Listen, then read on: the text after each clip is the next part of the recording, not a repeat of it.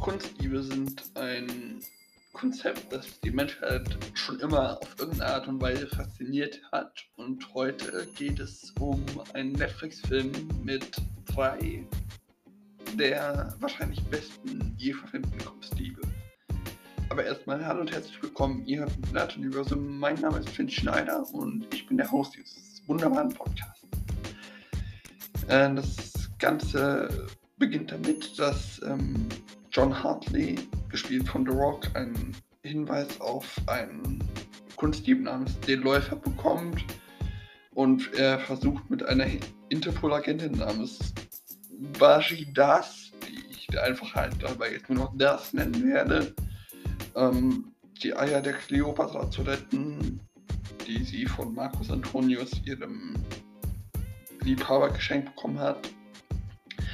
Äh, und äh, eins der Eier, das in einem Museum steht, wurde bereits gestohlen und äh, durch einen Fake ersetzt und der Tä und ähm, John Hartley verfolgt den Täter dann halt durchs Gebäude. Der Täter, gespielt von Ryan Reynolds, kann aber fliehen.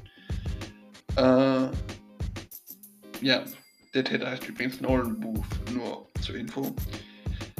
Äh, der kann dann hinterher in einem Haus auf Bali gefangen werden und ähm, ja, wird von das verhaftet. Ähm, und Sarah Plague, ein ja, der wirkliche Läufer, kann dann hinterher als Einsatzteammitglied des iClown, äh, also das Ei, das auf Bali sichergestellt wurde.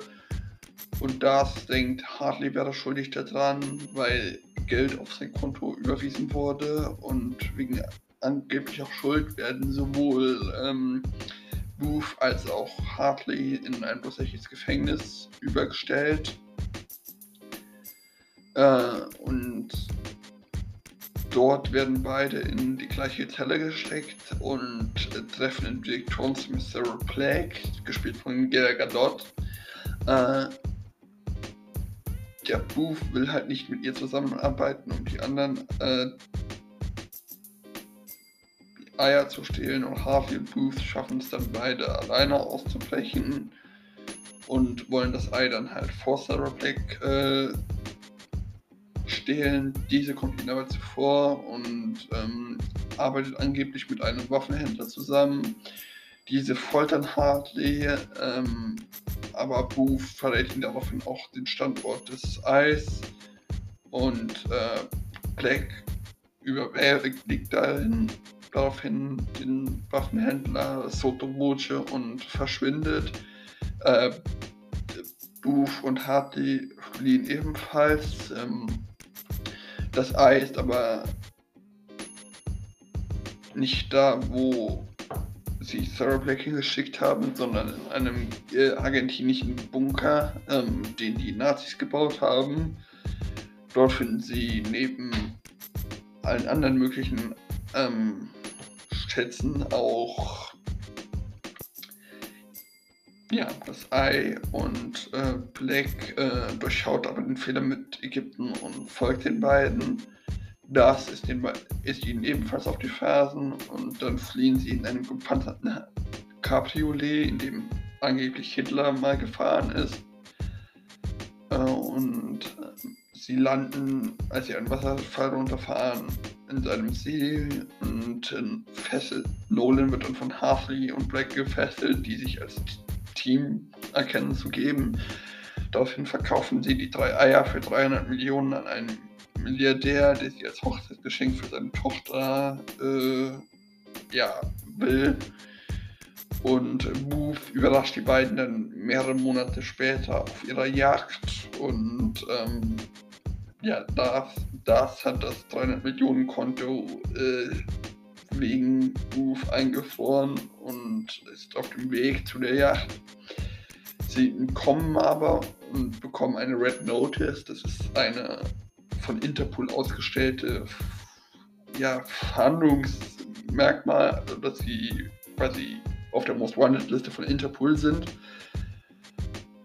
Und für den nächsten Coup, der auch nur kurz angeteased ist, wollen die dann in den Louvre in Paris. Aber mehr davon sehen wir nicht mehr. Und trotzdem, dass der Film allgemein etwas durchwachsen bewertet war, fand ich die Story interessant und der Cast auch gut gemacht. Es war eine sehr gut gemachte Komödie und interessant, das Ganze mit diesem doppelten Spiel aufzudecken. Aber da es äh, für das 200 Millionen Budget, das äh, sie ja, das er bekommen hat, ähm, nicht gut genug, nicht gut genug war, als dass man da mehr machen hätte können, kriegt das mal 8 von 10 Sternen. Die Fortsetzungen sind ebenfalls schon bestätigt. Red Notice 2 soll 2023 rauskommen. Red Notice 2 ist äh, ebenfalls schon bestätigt, wird aber wahrscheinlich nicht auf Netflix, sondern ins Kino kommen.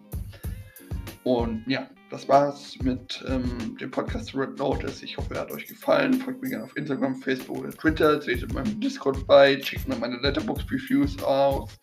Das ist eine Plattform, auf der ich äh, Filme abseits meiner Podcast review oder schickt mir eine Sprachnachricht über den Link in der Podcast-Beschreibung mit Kritik, Lob, Ideen oder allem möglichen.